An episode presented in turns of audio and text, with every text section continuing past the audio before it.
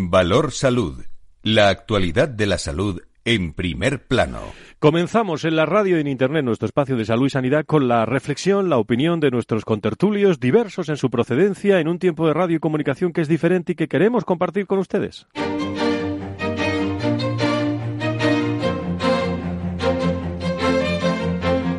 Valor Salud es un espacio de actualidad de la salud con todos sus protagonistas, personas y empresas. Con Francisco García Cabello. Queridos amigos, queridas amigas, muy buenos días. Sean todos ustedes bienvenidos. Los que nos estén escuchando, pues le, me alegro muchísimo. Los que estén en diferido también. Los que estén a través de los podcasts de Capital Radio, muchísimas gracias porque aprendemos todos mucho en este 9 de diciembre, Día de la Constitución, en directo con todos ustedes, con, iba a decir el equipo, bueno, parte del equipo no, casi todo el equipo de Valor Salud en esta tertulia donde la salud y la sanidad siempre la ponemos en, eh, en primer plano. Y hemos hablado muchas veces, eh, lo traigo a la portada de este día, de la escasez de profesionales en el entorno de la salud y la, y la sanidad. Y quiero eh, destacar la labor eh, y la reflexión que hizo hace tan solo unos días una gran mesa de debate eh, que organizada por, por ASPE y por el Foro de Recursos Humanos en el Banco Sabadell se hablaba precisamente de esto. Desde la rotación hasta la escasez de profesionales. Eh, y fue una persona, Julio Lorca, el eh, director de salud digital de, de DKV, el que decía algo así como que, bueno, con estos mimbres, ¿qué cesta vamos a hacer, no? Eh, por ser eh, gráfico, ¿no? Decía que con todos estos eh, equipo humano, con todo este equipo humano que tenemos de, de médicos, bueno, ¿cómo, ¿cómo vamos a organizar la- las- el aspecto laboral en nuestra salud y en nuestra sanidad con tanta incertidumbre, ¿no? Rotación de personal y gestión del talento, se habló también de control horario de la jornada laboral en el sector sanitario y a todos estos encuentros acudieron más de 100 personas de distintos entornos, eh, del grupo Albia, OpenHR, EducoPlus, Tecofares y de muchas empresas más que dejaron su punto de vista sobre este asunto que lo traigo hoy a la tertulia porque me parece interesantísimo. ¿Dónde están los profesionales del, eh, del futuro? De eso vamos a hablar al comienzo porque hay tertulianos que estuvieron muy atentos y tomando notas de lo que allí se dijo en esta tertulia. Y muchas cosas más que le vamos a contar a vuelta de, de estas titulares que les vamos a recordar los aspectos más fundamentales de nuestra salud y sanidad. Valor Salud. La actualidad de la salud en primer plano. Y antes de presentar a nuestros contertulios, Alba Galván, ¿cómo estás? Muy buenos días, bienvenida. Hola, Fran, buenos días. Gracias por estar con nosotros en este viernes. Vamos a echarle un vistazo a algunas noticias de la actualidad en nuestro país.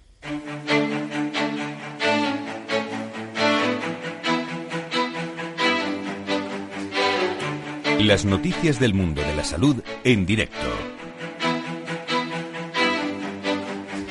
Y que hay un plan nacional para dejar de fumar lo sabemos, pero que entra en vigor el 1 de enero de 2020, eh, en el que ya se están desarrollando, Alba, eh, por cada autonomía, ¿no? Sí, los primeros protocolos para la aplicación en las autonomías de los planes para dejar de fumar apuntan a que serán los médicos de familia y, en el caso de los neumólogos, aquellos que estén en las unidades de deshabituación tabáquica quienes prescriban los fármacos contra el tabaco. Fran, tanto en el caso de la vareniclina como el bupropión, se financiará un solo intento por paciente siempre y cuando tengan una motivación expresa y fumen 10 cigarrillos o más al día. El gasto sanitario en España es inferior a la media de la Unión Europea. Según el informe La Sanidad en Europa, publicado por el Ministerio de Sanidad, Consumo y Bi- y Bienestar Social, el gasto sanitario en España fue del 8,9% del PIB en 2017, por debajo de la media de la Unión Europea, que permanece en el 9,8%. No obstante, cabe destacar que este ha ido en aumento con el paso de los años, ya que en 2001 el mismo porcentaje se situaba en el 6,8%. Se lleva hablando toda la semana de, de esto que les vamos a comentar, bueno, yo diría que todo el año, ¿no? De las listas de espera quirúrgicas del Sistema Nacional de Salud que, bueno, hemos conocido en los últimos ratos. Registra la cifra más alta de pacientes de los últimos 16 años. Sí, el Ministerio de Sanidad ha publicado los datos de situación de las listas de espera en el Sistema Nacional de Salud, de los cuales se desprende que el total de pacientes en la lista de espera quirúrgica alcanza ya los 671.494, lo que supone que tengan que aguardar una media de 115 días para poder ser intervenidos. Cataluña con 168.108 pacientes y Andalucía con 137.721 son las comunidades con más personas pendientes de ser operadas, seguidas a bastante distancia de la comunidad valenciana, Madrid y Castilla-La Mancha. Y aumenta el número de médicos y enfermeros en el Sistema Nacional de Salud, pero también los contratos temporales. Así es, se trata de una de las conclusiones del informe sobre el perfil sanitario de España que publicó las, esta semana la Comisión Europea. Y es que, aunque la cifra de médicos por cada mil habitantes es ligeramente superior a la media europea de 3,9 frente a 3,6 en el año 2017, en cambio el porcentaje de enfermeros en España se encuentra muy por debajo, 5,7 por cada mil habitantes en nuestro país frente a 8,5 en la Unión Europea. El documento señala además que los contratos temporales y a tiempo parcial de médicos y enfermeros en nuestro país no dejan de aumentar, una situación que ya da lugar a una elevada rotación del personal con la consecuente inestabilidad para el sistema sanitario. Una más, España registra un 5% menos de diagnósticos del VIH. Según el último informe de vigilancia ah, epidemiológica del VIH y SIDA en España, en nuestro país se notificaron 3.244 nuevos diagnósticos de VIH en 2018, lo que supone 137 menos que hace un año cuando se registraron 3.381. Fran. Gracias, Alba Galván. Nos vamos a la tertulia.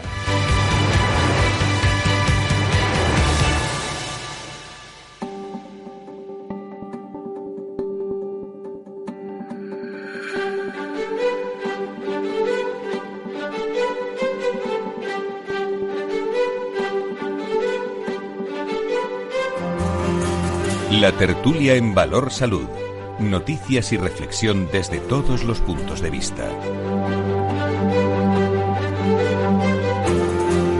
Con, con tertulios que llenan casi este estudio central este viernes. Eh, no sé usted de fiesta, don Fernando Mugarza, director de desarrollo del IDIS. Muy buenos días, bienvenido. Muy buenos días, un placer, Fran. Al pie del cañón, le veo al pie del cañón, ¿eh? Como tiene que ser, y debemos de felicitarnos porque esa constitución del 78 nos ampara y la verdad es que nos da la libertad que tenemos hoy en día, ¿no? Pues eh, bueno, es un ratito de radio, pero espero que pasen un fin de semana largo, ¿eh? hasta, hasta el martes. ¿no? Lo disfrutaremos, lo disfrutaremos. Doña Lucía Palomo, su directora de ASPE. Doña Lucía, muy buenos días, bienvenida. Buenos días. Usted también, ¿no? Al pie del cañón aquí en al programa de radio, ¿no? Claro que sí, luego ya nos iremos por ahí, pero de momento aquí estamos. Pues muchísimas gracias. José Ignacio Nieto, experto en políticas sanitarias y ex consejero de salud de La Rioja. Nacho Nieto, ¿cómo estás? Muy buenos días, Nacho. Buenos días, oye, y feliz día de la Constitución a todos, que, ya ni se dice. Hubo tiempo en el que se decía esto y ahora ya se ha olvidado, pues bueno, vamos a aprovechar. Pues feliz día de la Constitución a todos nuestros eh, oyentes. Eh, no sé si traen ustedes algunas noticias así de última, de última hora, pero qué importante es, eh, hablaba yo, bueno, coincidiendo con la jornada que se organizó con, eh, con ASPE de, de recursos humanos, hablamos de la escasez de talento, Fernando, pero es que es una realidad eh, lo que tenemos por delante. ¿eh? Bueno, lo que tenemos por delante, y, nunca mejor dicho, ¿no? Lo, que nos viene, ¿no? Lo que nos viene por ese aumento de la presión asistencial que vamos a tener en el, en el, en el futuro más próximo, ¿no? Con ese envejecimiento progresivo de la población, con esa cronicidad. Bueno, en, definitiva, que vamos a decir que no hayamos dicho ya en esta mesa, ¿no? Pero eh, si preocupante es la tendencia, preocupante también es lo que está pasando actualmente desde el punto de vista del, del empleo y los recursos humanos en el sistema sanitario, quiero decir, en la salud pública, en la sanidad pública, mejor dicho, ¿no? Por un lado, con, eh, con, todo el tema de las jubilaciones, ¿no? Que, bueno, afectará tanto a la pública como a la privada, lógicamente, ¿no? Y tiene que haber ese recambio, ese recambio, y tenemos que prever que ocurra ese recambio en las diferentes especialidades médicas, ¿no? Y para eso hace falta siempre previsión, y hace falta estrategia, y hace falta tener certidumbre y certeza de qué cosas estamos haciendo, porque es el momento, si acaso, de hacerlas, y qué cosas no estamos haciendo y deberíamos hacer en ese contexto, ¿no? Por otro lado, relacionado también con el tema de recursos humanos, tenemos también, eh, no quiero decir diáspora, ¿no? pero sí esa salida de, profesionales nuestros formados aquí, además aquí en España, muy bien formados en las diferentes facultades, tanto médicos, eh, profesionales de enfermería, como de otras especialidades médicas vinculadas a la salud, que bueno, que por lo que sea, y entre otras cosas, pues porque por lo visto tienen mejores condiciones salariales y laborales, pues están también eh, marchando, ¿no? También a, a, otros países. Y yo creo que, ese, que ese, ese fenómeno es importante. ¿no? Y luego también, y por poner algo más encima de la mesa, por, si esto fuera poco, es el tema de eh, los retos que trae consigo eh, las tecnologías de la información y la comunicación. En este cambio de modelo que estamos viviendo en este momento, que cada vez va a ser más determinante, donde las nuevas tecnologías van a tener más, más impacto, pues va a haber necesidad de formar a nuestros profesionales también en nuevas habilidades, ¿no? en nuevas habilidades vinculadas precisamente a ese entorno tecnológico que estamos viviendo en este momento. En definitiva y en resumen, creo que tenemos muchos retos por delante. No sé bien qué es lo que se está haciendo en cada uno de ellos y sí que me gustaría tener la certeza y no la incertidumbre de que realmente estamos haciendo las cosas como se debe de cara al futuro. Médicos que, que hablan eh, y los que buscan a los médicos dicen que tenemos que, médicos casi ingenieros, Nacho. Yo, eh, estando de acuerdo voy a decir en todo lo que ha dicho Fernando, creo que donde hay que poner el, punto de mira mm, más intenso es en la parte de las tecnologías. Eh, creo que estamos en un momento, y era yo creo parte de lo que se decía, no sé si me estoy adelantando, ¿no? En la jornada del otro día de recursos humanos, donde se decía que eh, hay que dotar de nuevas capacidades, de nuevas habilidades a los profesionales sanitarios para que puedan estar al orden del día, iba a decir a la altura de las actuales circunstancias. Hoy ya no basta solo con ser unos excelentes profesionales de, eh, la salud, eh, sino que además necesitan tener el conocimiento de unas nuevas técnicas, del manejo de unas nuevas herramientas que son absolutamente imprescindibles y que muchas veces no lo tienen. Es una parte que yo creo que tienen que avanzar. Eh, se llegó a decir que si tenía que ser una mm, asignatura nueva en las facultades, pero lo que está claro es que tienen tenemos que dotarles de, de esa capacitación, de esas habilidades, de ese conocimiento. Hay que facilitárselo porque si no, no lo van a encontrar. Y yo tengo eh, eh, la idea, iba a decir casi el convencimiento, de que algunos de los problemas que hoy nos estamos encontrando para que em, se resuelvan algunos de los problemas existentes y ya bien reconocidos, se debe a esa falta capacidad de, de, entreno en la reacción ante herramientas nuevas que se plantean y que a veces se dejan un poco de lado o no se utilizan como se debían utilizar precisamente por esa eh, falta de conocimiento, de entrenamiento. Y claro, estando delante de un paciente no te puedes dedicar a ensayar ni con el ordenador, ni con eh, una nueva lista de cosas que te ponen allí o de, o de opciones, cuando lo que le tienes que dar eh, es una solución. El ensayo tiene que estar hecho, el entrenamiento tiene que estar para eh, poderlas utilizar adecuadamente con el paciente que tiene delante el médico, la enfermera, cualquier profesional sanitario. Y es que además eso eh, va a resultar absolutamente imprescindible porque estamos hablando del futuro, estamos hablando de la sostenibilidad de la asistencia y eso se tiene que producir. Y se tiene que producir igual en la sanidad pública que en la privada. Sí, eso iba a decir, que la pública y la privada sale también mucho cuando estamos hablando de recursos humanos. Lo que pasa es que posiblemente en algunos, por lo menos en algunos ámbitos de la sanidad privada, eh, ya lo están ensayando o ya lo están llevando a cabo. Lo, de ensayo, entiéndase. Eh, precisamente, Fran, nombrabas antes a Julio Lorca y este tema fue uno de los temas centrales de su intervención porque él, él, dijo que los profesionales de hoy se están formando en un entorno que no se corresponde con la rapidez en la que evoluciona el sistema, la tecnología y que luego se producen desajustes entre pues entre la formación y entre las necesidades reales y eso también pues puede perjudicar puede perjudicar el funcionamiento del sistema. Y bueno, eh, por ejemplo, luego nosotros vimos durante la jornada varios casos de mm, de grupos hospitalarios privados, eh, cómo ellos han, han gestionado, la, por ejemplo, el grupo IMED, nos estuvo explicando Montserrat Planelles, su directora de recursos humanos, cómo ellos gestionan las diferentes necesidades que tienen en función de la ciudad en la que se ubica cada hospital, que tienen hospitales con una rotación muy alta y en cambio tienen otros en los que es mucho más estable eh, el personal y bueno, la verdad que, que son cosas que hay que tener muy en cuenta. Uno de los temores que, que siempre salen en estas tertulias, ¿no? quiero decir tertulias y, jornadas, seminarios y tal, es precisamente es la, cuestión esta de si, si al final la tecnología va a terminar sustituyendo al profesional. ¿no? Y hay una frase a mí que me gusta mucho, que no recuerdo quién la dijo, ¿no? pero, pero bueno, ahí está, ¿no? y para eso estás en Google para verlo, ¿no? que no es que la tecnología vaya a sustituir al médico o al profesional sanitario en su función, ¿no? sino que lo que sí que es verdad es que los profesionales sanitarios, los médicos, en fin, los profesionales sanitarios en su conjunto que no utilicen las tecnologías o no sepan utilizarlas, sí que serán sustituidos por aquellos que sí sepan hacerlo. ¿no?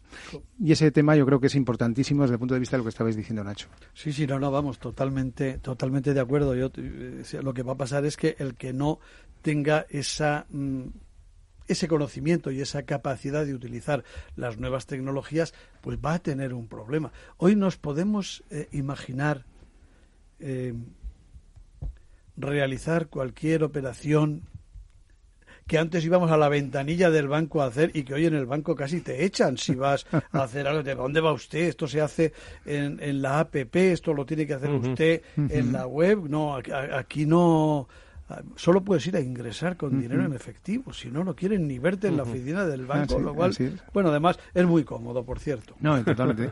y es que además, dices, en este, en esta, en esta época que vamos a, que vivimos ya, ¿no? Que vivimos ya, donde, gracias a Dios, ¿no? Y además el informe este de la Unión Europea lo decía, ¿no? España es, eh, pues, el país que tiene mejores índices desde el punto de vista de, de, indicadores de salud, ¿no?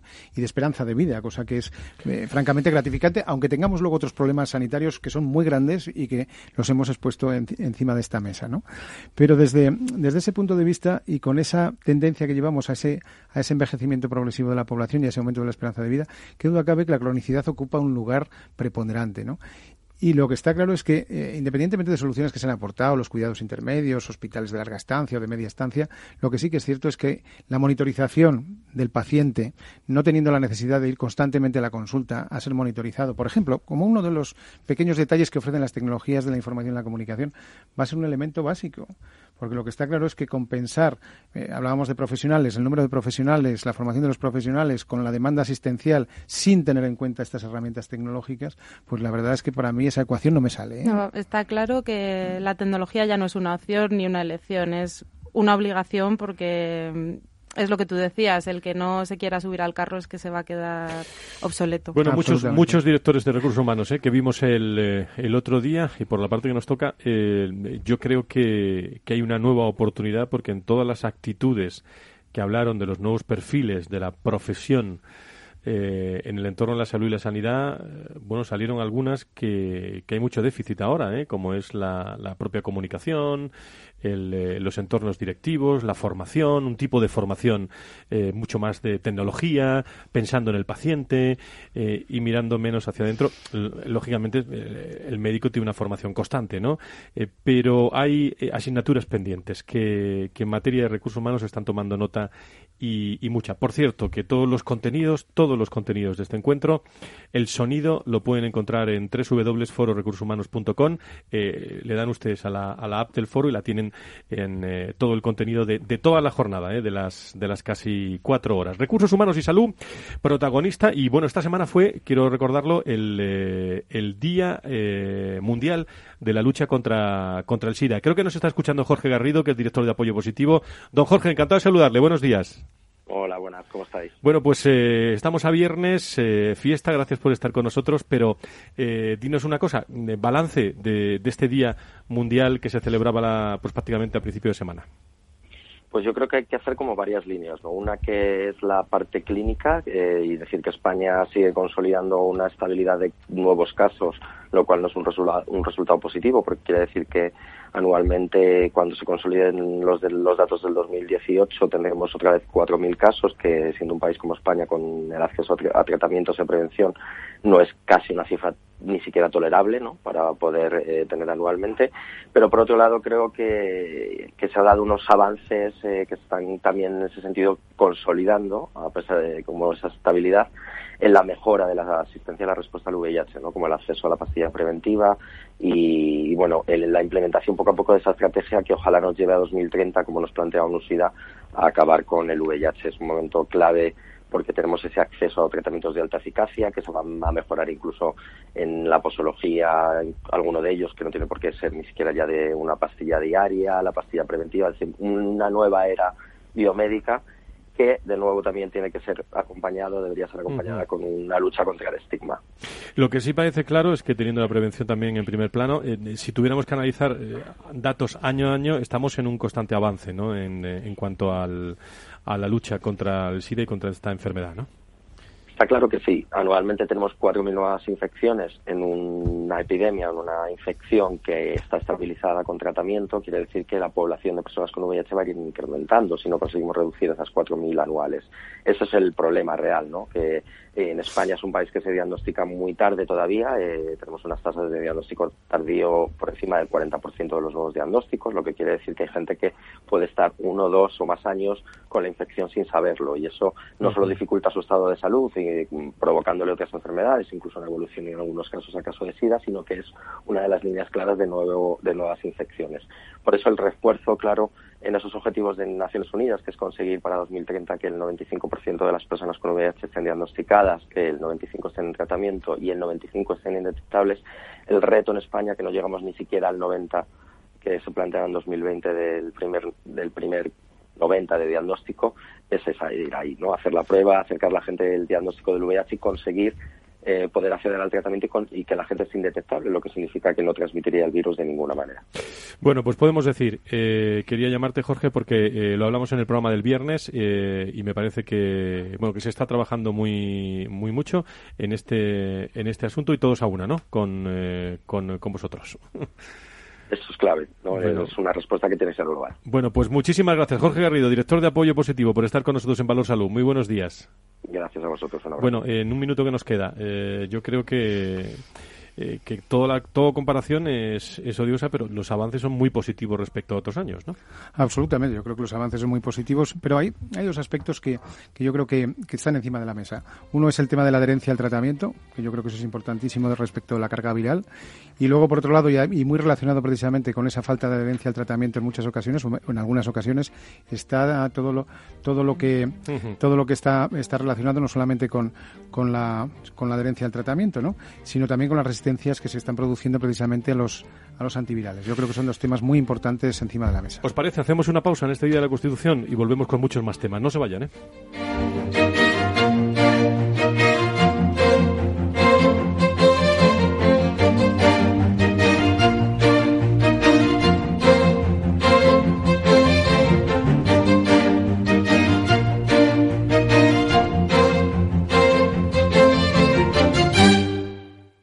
Nos gusta que las personas tengan opinión propia. Quienes aquí hablan también expresan su propia opinión. No representan la opinión de Capital Radio.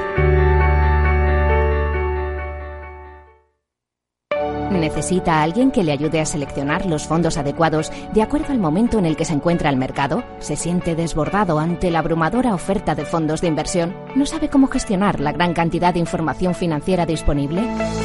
Los analistas de Arquia Profim Banca Privada le ayudarán a ordenar la información para escoger los mejores fondos en cada momento. Nuestra prioridad son sus intereses, porque nuestro mejor activo es la confianza de nuestros clientes. Arquia Profim Banca Privada.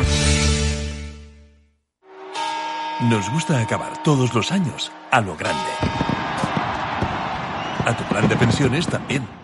Realiza una aportación a tu plan de pensiones de Renta 4 Banco y recibe hasta un 1% de regalo cada año sin límite de cantidad. Entra en r4.com e infórmate. Renta 4 Banco, tu banco especialista en inversión. Ver bases legales de la promoción en r4.com.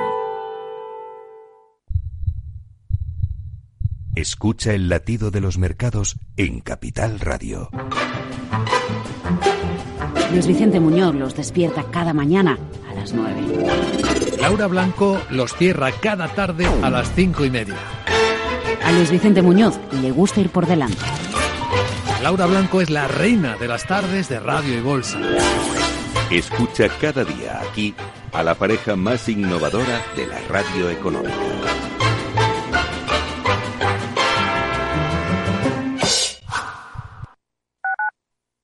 Escuchas Capital Radio, Madrid 105.7, la radio de los líderes.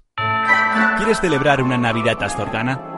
Pues ya sabes, la auténtica cocina de Astorga está solo en el Astorgano. Si quieres degustar nuestros productos más típicos, nuestras carnes, guisos y nuestros postres caseros, en el Astorgano te los preparamos. Llámanos y te elaboraremos un auténtico menú astorgano de Navidad. Reservas para particulares y empresas en el 91 579 6261 o en calle Pensamiento 25. El Astorgano, la auténtica experiencia maragata, también en Navidad. De lunes a jueves, de 9 a 10 de la noche, escucha El Balance, el programa informativo dirigido y presentado por Federico Quevedo, donde haremos balance de la actualidad y analizaremos a fondo los hechos más destacados de la política y la economía. Aquí, en Capital Radio.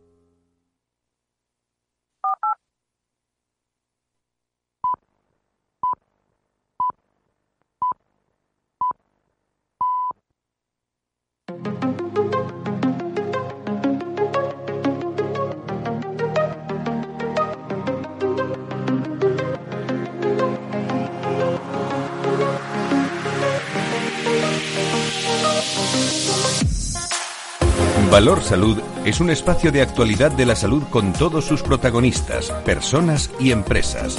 Con Francisco García Cabello. Tertulia con Lucía Palomo, con eh, Fernando Mugarza, con José Ignacio Nieto, con todos los protagonistas, hombres y mujeres diversos en su procedencia en el mundo de la salud y la sanidad.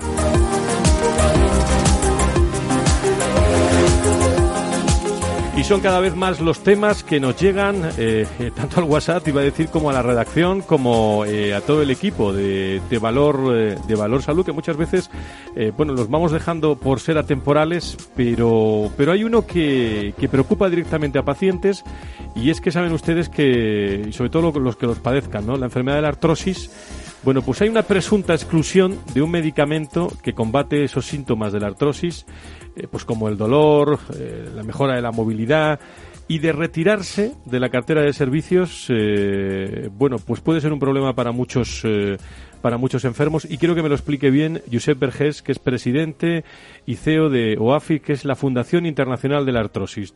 Josep, encantado de saludarte. Muy buenos días.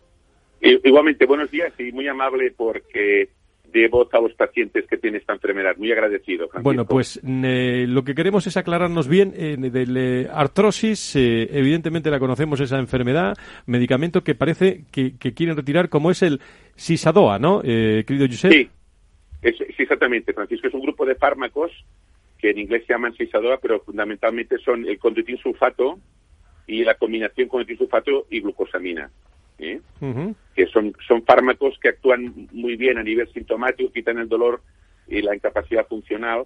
Especialmente nosotros hicimos una, en la Fundación, a petición de la propia cartera de servicios, hicimos una valoración hace, hace durante un año con las sociedades médicas y hemos visto, hemos hecho un, método que se llama método científico, que es el método Delphi, y en este, en este grupo de 20 eh, médicos que pertenecían a las diferentes sociedades médicas, pues vimos claramente que estos fármacos funcionan muy bien en, pacientes que tienen eh, artrosis eh, de, rodilla y de manos, y sobre todo con comorbilidades. Es decir, que como usted sabe muy bien, la artrosis a veces no va sola, la gente tiene hipertensión, puede tener problemas de renal. Claro, en estos casos, eh, estos tratamientos son muy seguros y ahí realmente no puedes administrar antiinflamatorios, ni puedes administrar opioides, ni derivados de, de los opioides porque tienen muchos efectos adversos, ¿no? Por lo tanto, eh, pensamos que es un problema, dijéramos, serio, se va a quedar mucha gente afectada y estamos muy preocupados con este tema, ¿no? Porque en la artrosis de per se tiene pocos tratamientos, si encima, dijéramos, los que hay, pues los desfinancian, pues es un perjuicio especialmente para la mujer, ¿no? Y sobre todo es un ataque a lo que es la sanidad universal, ¿no? Corríjame, eh, pero estamos hablando de la artrosis eh, es una enfermedad eh, bueno, poco reconocida, pero que afecta a más de 300 millones de personas en todo el mundo, ¿no? Exactamente, sí, es la enfermedad crónica la que tiene más prevalencia. En España también, en España hay unos 7 millones de pacientes con artrosis y fíjese que el 23,5% de mujeres de más de 15 años, datos del Ministerio de Sanidad de hace dos años, eh, tienen artrosis. Por lo tanto, estamos hablando que es una enfermedad claramente de género. Sí, no, no existe, no existe una cura ¿no? para la artrosis ¿no? Eh, y, todos los tratamientos. no existe cura. Evidentemente hay una serie de medidas eh, dijéramos, tipo preventivo y serie medidas higiénico-dietéticas de perder el peso, hacer rehabilitación, que eso es muy importante, eh, pues un calzado adecuado, hacer una actividad física apropiada, o sea, hay una serie de medidas, ¿no? Pero cuando esto no funciona, pues tienes que ir a la farmacología. Entonces, claro, lo que se hace básicamente es un tratamiento sintomático, que es quitar el dolor y la incapacidad.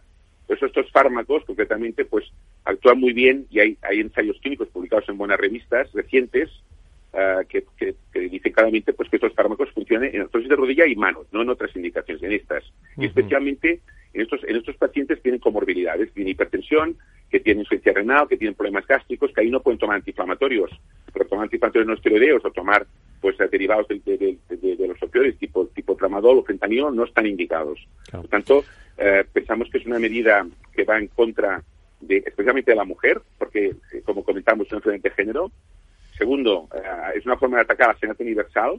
Y aparte, pensamos que no va, a, por desgracia, no va a mejorar. O sea, vamos a quitar unos tratamientos, pero, por ejemplo, otro día pues salió, no sé si ustedes lo han visto, pues eh, las listas de espera que hay por, por, por, por todo el tema, dijéramos, traumatológico, ¿no? Uh -huh. O sea, el tema de prótesis, ¿no? Por tanto... Lo vemos y lo contamos, don Josep. Exactamente, Francisco, pues fíjese, pues no, no va, vamos a, a, a, a, hacer lo que se dice vulgarmente, cambiar un caballo por un burro, uh -huh. ¿entiende? O sea que... Lo que es no una va, realidad, no sí, lo que es una realidad es que el Ministerio de Sanidad ya ha comenzado, ¿no? Los trámites para retirar la financiación pública. Sí, nosotros, todas las asociaciones de pacientes, uh, pues nos parece que no es correcto. Hemos pedido ahora a la ministra, la ministra nos ha tratado la directora general de la cartera de servicios. Eh, nosotros tenemos una relación excelente con el Ministerio de Sanidad, siempre la hemos tenido y la continuamos teniendo. Uh, y la directora general de la cartera de servicios nos ha pasado a la subdirectora, que bueno, pues perfecto, ¿no? Pero queremos que sea la propia ministra o directora general que nos reciba a los pacientes, ¿no? Y que nos explique el por qué. Porque además la Agencia Española de Medicamentos, que es la que tiene la, la potestad de, de, de velar por la eficacia y seguridad, pues continúa pensando que son eficaces y seguros. Por tanto, es la agencia de medicamento que tendría que cuestionar y no cuestiona, ¿no? Entonces, han, han, alegado pues un tema de que en algunos países de la Unión Europea estos medicamentos, uh -huh. dijéramos, se pueden anunciar, por, por decirlo de alguna forma, porque claro. están sin prescripción médica. Pero en España, eh, estos son medicamentos que van con prescripción médica. Tampoco entendemos el, eh, eh, que realmente dices, bueno, pues si no lo financiamos, los dejamos. Hombre, eh, no, si realmente no funcionan, se tenían que sacar financiados o no financiados. No sé si me entiende, ¿no? Entonces, uh -huh. o sea, es, es, un claramente es un tema de, de, desfinanciarlos y siempre a, a, los pacientes con artrosis son los, los, sí. los, los, que siempre decimos los, los somos los menos des, desfavorecidos. Josep, ¿no? le, quiere, Josep, le quiere hacer una pregunta al doctor Mugarza, nos acompaña en la tertulia. Sí, sí, o, sí, dígame. Hola, buenos días, Josep. Un placer. Hola, buenos días, doctor Mugarza. Sí, un placer saludarle. No, era, Igualmente. Era curiosidad por desconocimiento, pero eh, ha apuntado eh, de, de, alguna forma las causas, ¿no? ¿Cuáles son las causas, en definitiva, de esa desfinanciación? Lo segundo, ¿qué alternativas plantean? Porque, lógicamente, desde la Administración se deberían de plantear alternativas. Y lo tercero ya, y si no es abusar demasiado, ¿cuál es el precio? El precio del medicamento, sí. me refiero. Sí, bueno, eh, a nosotros, según nos consta por parte de mi sociedad, se alega que la medida de financiación viene motivada por el hecho de que estos fármacos pueden publicarse a, a nivel público en algún país de la Unión Europea. ¿eh? Entonces, claro, en España estos medicamentos, eh, que son básicamente cotisulfato y después el cotisulfato y la glucosamina, hay otra la glucosamina, diacina, pero los que tienen realmente evidencia científica son el cotisulfato y la combinación con glucosamina. Estos fármacos en España requieren la prescripción médica para su dispensación.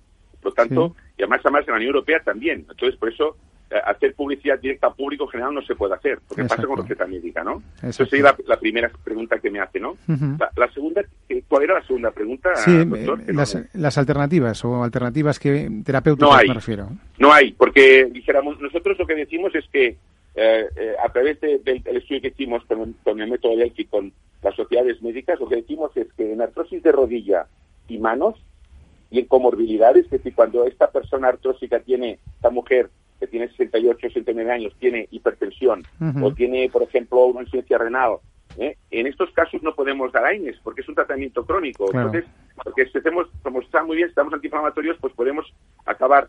Eh, España, una de las causas más importantes de insuficiencia renal y trasplante renal son los antiinflamatorios, ¿no? Uh -huh. Por tanto, uh, no podemos dar ahí antiinflamatorios. Uh, y si damos opioides, pues ya tenemos el problema que podemos tener con los opioides, ¿no? Como ha pasado en Estados Unidos, ¿no? Claro. Tanto, nos dejamos sin alternativa terapéutica, ¿no? Josep, le, le, pregunta algo también Lucía eh, Palomo, su directora de, de, ASPE, que vamos ya a contrarreloj. Adelante. Hola, Josep, buenos días. Eh, Hola, buenos días. Es una mitad pregunta, mitad reflexión, porque mientras está usted hablando ha dicho que la artrosis pues es una, una enfermedad incapacitante. Entonces, si estás retirando la cobertura del tratamiento de, una, de un porcentaje de, de estos enfermos, ¿no será peor el remedio que la enfermedad? Porque si esta gente deja de poder trabajar, deja de poder tener una vida normal. Y... Totalmente de acuerdo, doctora, totalmente. O sea, esto es un, esto tenemos que hacer lo posible para que el ministerio recapacite ¿eh? y les ayudemos. Yo siempre digo que les ayudemos a ver que eso es una medida muy incorrecta, porque nosotros, como usted dice muy bien, estamos seguros que con esta, primero, va a haber pacientes, especialmente mujeres, que no tendrán alternativa terapéutica. Segundo, vamos a tener más problemas de efectos adversos por los medicamentos que se van a tener que dar, antiinflamatorios. Probablemente se van a, las consultas de rehabilitación se pueden, dijéramos, colapsar. Vamos a tener más problemas de incapacidad, vamos a tener más problemas de, probablemente de prótesis, por tanto, no vemos qué ventaja tiene ninguna. Y si se ha hecho un estudio, como usted dice muy bien, realmente decir, oye, ¿qué impacto va a tener? Esto no se ha hecho. Creo que se ha hecho una, una medida, pues totalmente decir, pues mira, vamos a desfinanciarlos y, punto, ¿no? Eh, por eso yo creo que es un grave error y por eso todos los pacientes en ese sentido pues estamos en contra de las sociedades médicas también, ¿no? Pues José de Vergés eh, es presidente y CEO de OAFIT, de Fundación Internacional de Artrosis. Claro, le quieren quitar eh, desde el Ministerio este este medicamento a, muchas personas, ¿no? Que, Exacto, sí, casi medio millón de personas calculamos. Medio millón de personas, con la preocupación que esto supone. ¿eh? Sí, fíjese que yo he estado, hemos estado hace poco en Estados Unidos, nosotros colaboramos con la Agencia Europea de Medicamento, con la española también y con la FDA. Fíjese un dato, Francisco, que es terrible. Dígame. Esto hace tres semanas yo estuve en, un grupo de trabajo de la FDA, que es para que, la Food Administration en Estados Unidos.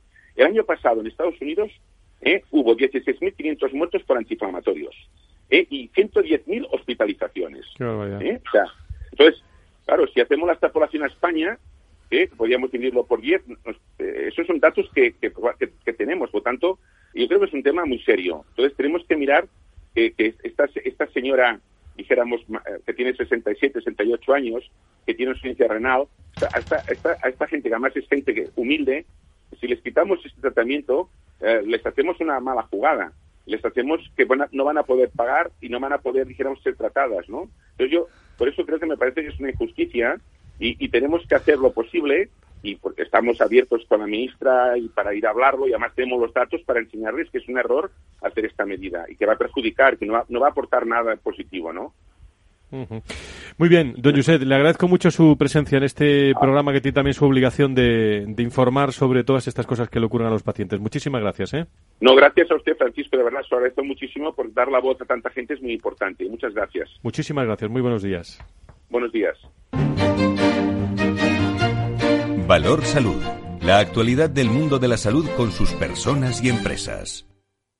Seguimos en, eh, en, este, en este programa. Si tuviéramos que marcar, eh, estamos en el Día de la Constitución, don Fernando. Eh, no tenemos todavía eh, un gobierno eh, constituido y se está hablando todavía mucho sobre ese Ministerio de Salud, bailes del nombre. Eh, bueno, ¿cómo podríamos eh, valorar la situación que estamos viviendo en nuestra salud y sanidad desde el punto de vista político? Bueno, pues yo, yo no sé, no sé ya cómo valorarla, ¿no? Pero, pero si tuviese que decir algo, pues me quedo con unas declaraciones que escuché recientemente de un político, ¿no? Eh, español de prestigio, además, ¿no? que decía que antes de, de sentarse a hablar de pactos, sería bueno hablar de medidas, ¿no?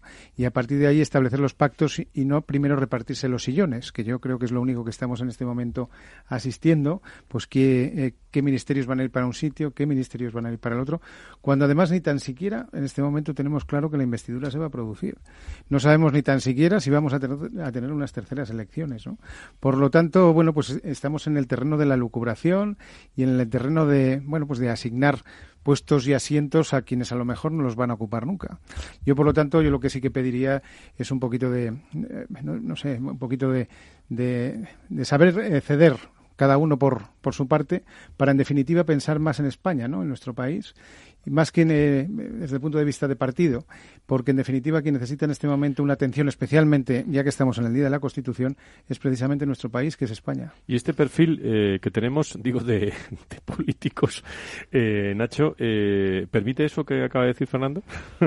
yo, yo diría que no solo por España, sino por los españoles, que son los, los directamente afectados. La verdad es que esto sigue siendo desolador. Esta semana ya se han constituido las cortes, eh, la cuenta atrás, adelante, la cuenta ha empezado una vez más y, y, bueno, pues yo me sumo a los que están en duda, que la iremos despejando poco a poco. Digo, por, por hoy en este día es mejor dejarlo en duda de qué va a pasar todavía, habrá o no habrá gobierno. y, hoy no hablamos de lo que de verdad creo yo que le convendría a los españoles en la situación y tal y como se están viendo el panorama y el horizonte eh, en esta cuestión. Por cierto, eh, dejarme que en este Día de la Constitución, eh, porque nombres, personas en el mundo de la salud y sanidad hay muchas, pero eh, esta semana eh, se le ha dado un homenaje a, don Félix Bravo en, eh, en Sedisa, eh, foro homenaje a él, gerente del Hospital de Alcalá de Henares, si no me equivoco. don Fernando fue fundador también de Sedisa Madrid y, y creo que uno de los miembros de esta tertulia, doctor eh, Vilches, eh, director de Relaciones Institucionales del IS, también eh, estuvo en ese homenaje y miembro de la Junta Directiva de SEDISA. Doctor Vilches, don Manuel, muy buenos días, bienvenido. ¿Qué tal? Buenos días, Frank, ¿cómo estáis? Muchísimas gracias. Bueno, yo creo que, que le ocurrió eh, el martes pasado, pero, pero yo creo que un homenaje muy oportuno ¿no? para Félix Bravo. ¿no? Absolutamente, un, un homenaje sentido, cariñoso y, y por parte de todos, porque porque ha sido un magnífico profesional que nos ha dejado mucho antes de tiempo y que nos ha dejado mucho, ¿no? Nos dejó esta agrupación territorial de SEDIS en Madrid y, y sobre todo lo que nos ha dejado es una forma de trabajar y de ver el ámbito de la gestión directiva muy muy especial, ¿no? Y se demostró en el acto eh, que fue con un cariño especial con el consejero, con con el director general de ordenación, con Rodrigo Gutiérrez. Eh, la verdad es que fue un acto entrañable y, que, fue la antesala de, la toma de posesión de la nueva Junta y, eh, fue un, momento realmente realmente entrañable y con muchísimo y sentido recuerdo hacia él. Y, por cierto, eh, en este entorno de este, de este homenaje a Félix Bravo, nueva andadura de Sedisa, primeros métodos de la nueva Junta Directiva, eh, ¿Con qué retos, con qué objetivos, doctor Vilches? Bueno, pues el, primer objetivo fundamentalmente es, la continuidad y el seguir manteniendo ahora mismo la agrupación territorial de Sedisa de Madrid es, es la más importante de las existentes, la que agrupa un mayor número de socios dentro de, todo el entorno nacional, eh, seguir trabajando en el ámbito de la profesionalización y, por supuesto, avanzar en, el, en ese próximo congreso eh, que dedicaremos también a, la memoria de Félix, pero seguramente en el próximo año tendremos ya ese, ese tercer Congreso Internacional de Sedisa Madrid, que será nuestro, nuestro próximo objetivo. Muy bien, pues eh, queríamos eh, llamar al doctor Vilches para que nos contara pues ese homenaje también de que fue protagonista en el mundo de la salud y la sanidad esta semana, Felipe Bravo. Bueno, usted no se ha librado tampoco este viernes de estar con nosotros, a pesar de ser el Día de la Constitución, ¿eh, don Manuel? Nada, nada, sabes que estos días uno no se libra nunca de nada, y con vosotros menos porque cuesta muy poco. Pues feliz fin de semana, feliz puente, ¿eh? Muchísimas gracias igualmente. Pues un abrazo a Manuel eh, a Manuel Vilches, eh, pues uno de los fijos también este esta tertulia desde desde su comienzo. Bueno, vamos a acabar el programa. Y, iba a decir don Fernando con un buen masaje, pero bueno, el, los fisioterapeutas, mira que hacen milagros, ¿eh? muchos muchos de ellos. ¿No, ¿No creen ustedes en muchas ocasiones? Absolutamente, una profesión sanitaria absolutamente encomiable, imprescindible además. Hemos estado hablando de los temas de artrosis, ¿no? todos los problemas osteoarticulares, musculares, pues eh, mira si no se pueden y se benefician además precisamente, nunca mejor dicho, de estar en buenas manos, ¿no? En buenas manos, en este caso del fisioterapeuta, que tanto bien nos hace en ese sentido. Pues yo he llamado a uno, Pablo de la Serna, que creo que nos está escuchando. Don Pablo, encantado de saludarle. Muy buenos días. Hola, buenos días, ¿qué tal? Bueno, dígame, eh, los fisioterapeutas en este caso, eh, ¿qué pacientes están recibiendo? ¿Con qué, ¿Con qué dolencias fundamentalmente en estos momentos? Sí, sí, sé Ahora que hay muchas año, causas. Por ejemplo, aumenta mucho eh, en gente más bien de edad problemas articulares por el frío. El, el, frío favorece pues este tipo de dolencias y entonces pues acuden acuden muchos a consulta. Hemos hablado de la artrosis, también eh, influye mucho todo esto, ¿no? Claro, la artrosis al final, el frío lo que produce es una compresión de las estructuras, una vasoconstricción, vamos, una constricción de los, de los elementos, y, la artrosis es un, es un hueso más duro que el hueso normal. Entonces ahí se produce un choque de materiales, como si dijéramos, que aumenta el dolor. Por eso hablamos a veces de personas meteorosensibles, que pueden predecir el, el tiempo. Claro, hay muchos perfiles de, pacientes, eh, pero eh, ¿cuál es el futuro de la fisioterapia, eh, querido, querido Pablo? El futuro de la fisioterapia para mí está más en el, en el estudio y la prevención que en el tratamiento en sí, que hoy en día basamos, pues, yo creo casi toda la sanidad, por desgracia, más en, en, la recuperación funcional pero cada vez se ve más en el, tema de la prevención. Yo trato mucho la articulación temporomandibular y ahí se ve que, por ejemplo, las técnicas de prevención disminuyen muchísimo los dolores y la incapacidad del día a día. No sé si tiene alguna pregunta eh, nuestros invitados para nuestro fisioterapeuta de esta, de esta mañana. ¿eh? Sí, bueno, lo primero encantado. Mi nombre es Fernando Mugarza, ¿no? Y, la, y, la, pregunta también es como, no sé cómo decirlo, como usuario también, como paciente, ¿no? Eh, ¿Cuándo deberíamos de plantearnos que hemos de ir al fisioterapeuta ¿Y qué deberíamos de tener en cuenta previamente a ir al fisioterapeuta?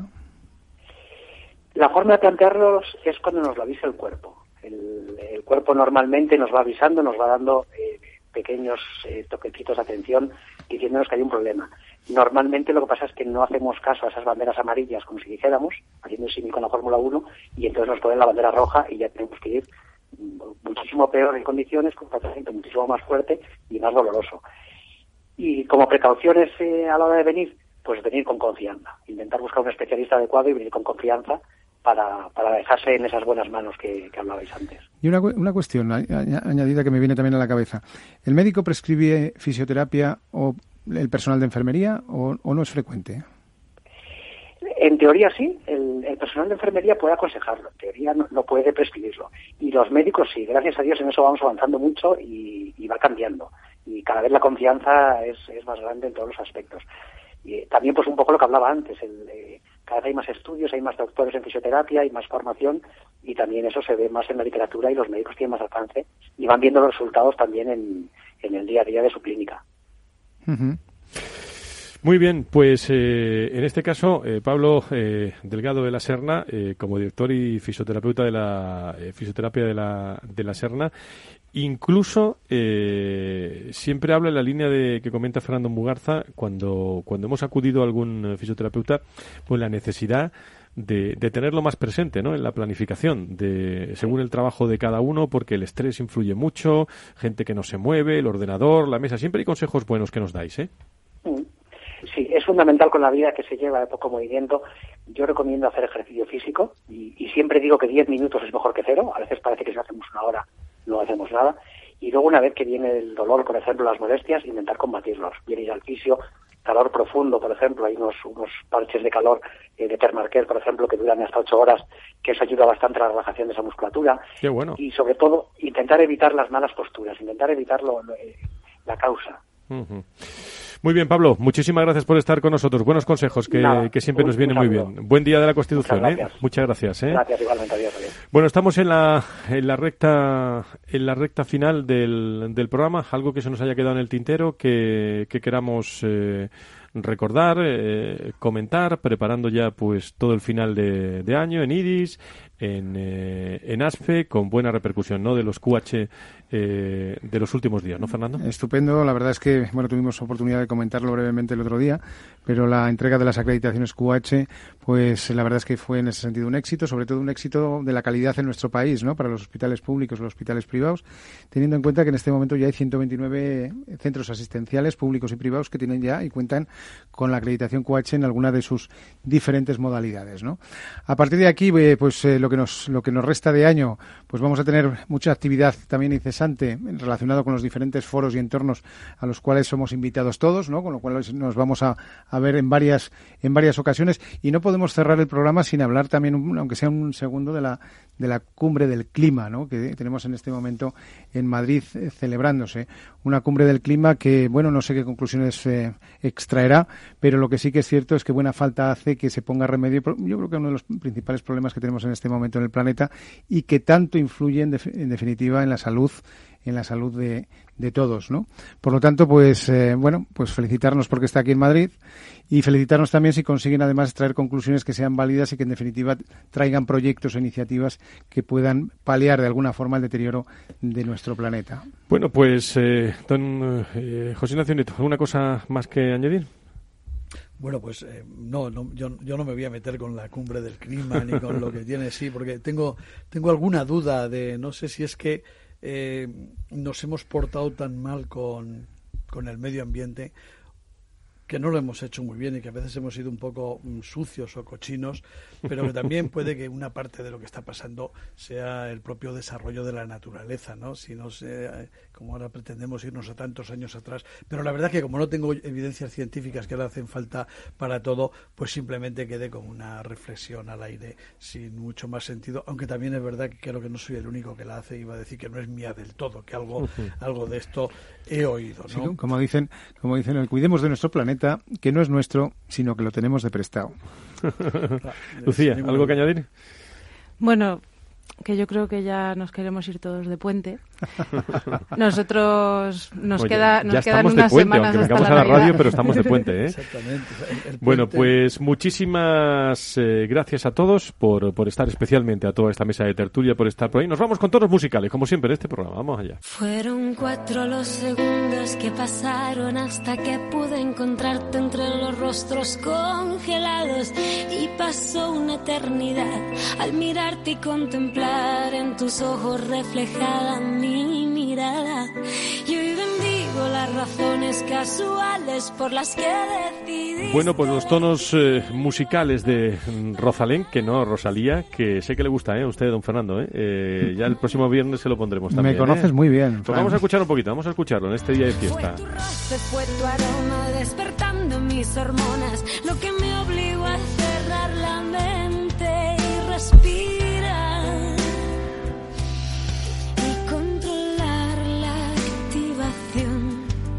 Don Fernando Mugarza, director de Desarrollo y Doctor, que lo pase usted muy bien, que sé que va a coger la bici seguro eh, y va a hacer deporte, que eso es muy bueno, que los tertulianos de esta tertulia eh, pues hagan mucho deporte, como usted, como yo, como muchos. Así es, es indispensable y fundamental y sobre todo con mi peso, ¿no? Que tengo que cuidarme un poquito y me espera Jaca y el Pirineo. ¿Qué os voy a decir de mi tierra, no? Que es una tierra maravillosa que os recomiendo y os prescribo. Pues feliz puente, ¿eh? Feliz, eh, feliz fin de semana. Muchas gracias. A confesarme que tenías tanto miedo, aunque yo supiera de tu realidad. ¿Y qué va a hacer don José Ignacio Nieto en estos días? pues, eh, pues en lo que queda ya de, de este puente, eh, voy a ver si consigo ver el Mediterráneo, que no nos viene mal también a veces saliendo de Madrid y con todo mi cariño de La Rioja, pero de vez en cuando también. El, mar, pues el, el, mar nos devuelve a la vida. Que lo pase usted bien a ver si cuando vuelva tenemos alguna noticia, sabemos ya algo de, de algunas pistas de por dónde va a ir el, eh, porque aquí quinielas, ¿eh? Con el nuevo ministro, ministra, yo no sé si el puente nos va a servir para algo, ¿eh? A ver si le sirve a, a un par de ellos y... Para reflexionar. En fin, en fin. Nacho Nieto, gracias por estar con nosotros. Hasta que quiero seguir comiéndote a besos. ¿Y qué va a hacer Lucía Palomo eh, en estos días? Pues yo en cuanto salga de aquí ahora mismo me voy a Segovia. Anda.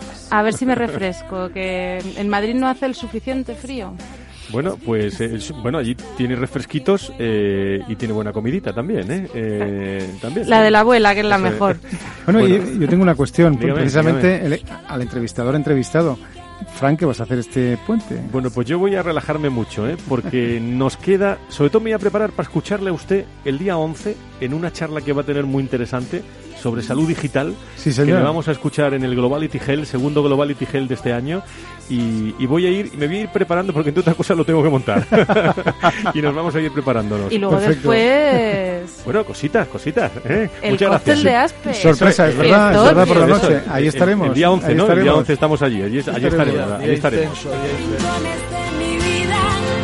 Gracias a todo el equipo de Valor Salud, eh, a ASPE, a IDIS, a todas las personas que nos acompañan, a COFARES, eh, a FEFE, la patronal de la farmacia, y también, como no, al foro de pacientes y a todos los contertulios, Antonio Burgueño, José Ignacio Nieto y todas las personas que escuchan y viven y hacen con nosotros este programa. Feliz fin de semana, feliz puente de la Constitución, feliz viernes. Y cuídense, ¿eh? Que el próximo viernes eh, estaremos aquí y eh, después de la Nochebuena también y en fin de año también. Hacemos guardia eh, en Valor Salud. Que sean felices. Adiós.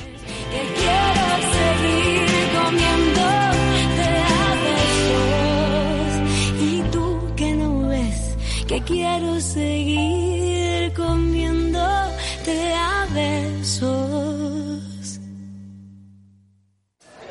Mire, quiero invertir mis ahorros, pero ¿cómo? Fondos europeos, bolsas asiáticas. Perdone, ¿el suyo era capuchino o descafeinado?